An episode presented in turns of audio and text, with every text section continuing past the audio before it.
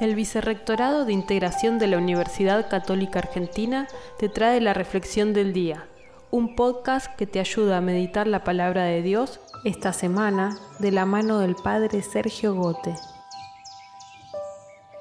En el Evangelio según San Lucas, capítulo 10, versículos 17 al 24, se ve que el primer motivo de alegría del discípulo no es el éxito de la misión, sino el tener el propio nombre inscrito en la lista de los ciudadanos del cielo.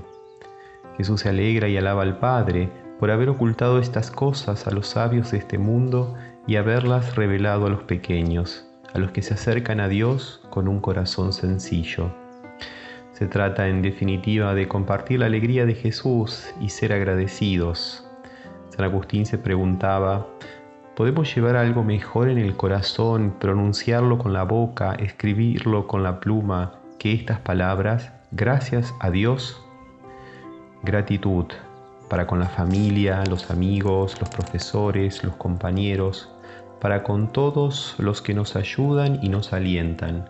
Hoy alegrémonos y alabemos a Dios por las personas y los bienes que nos regala.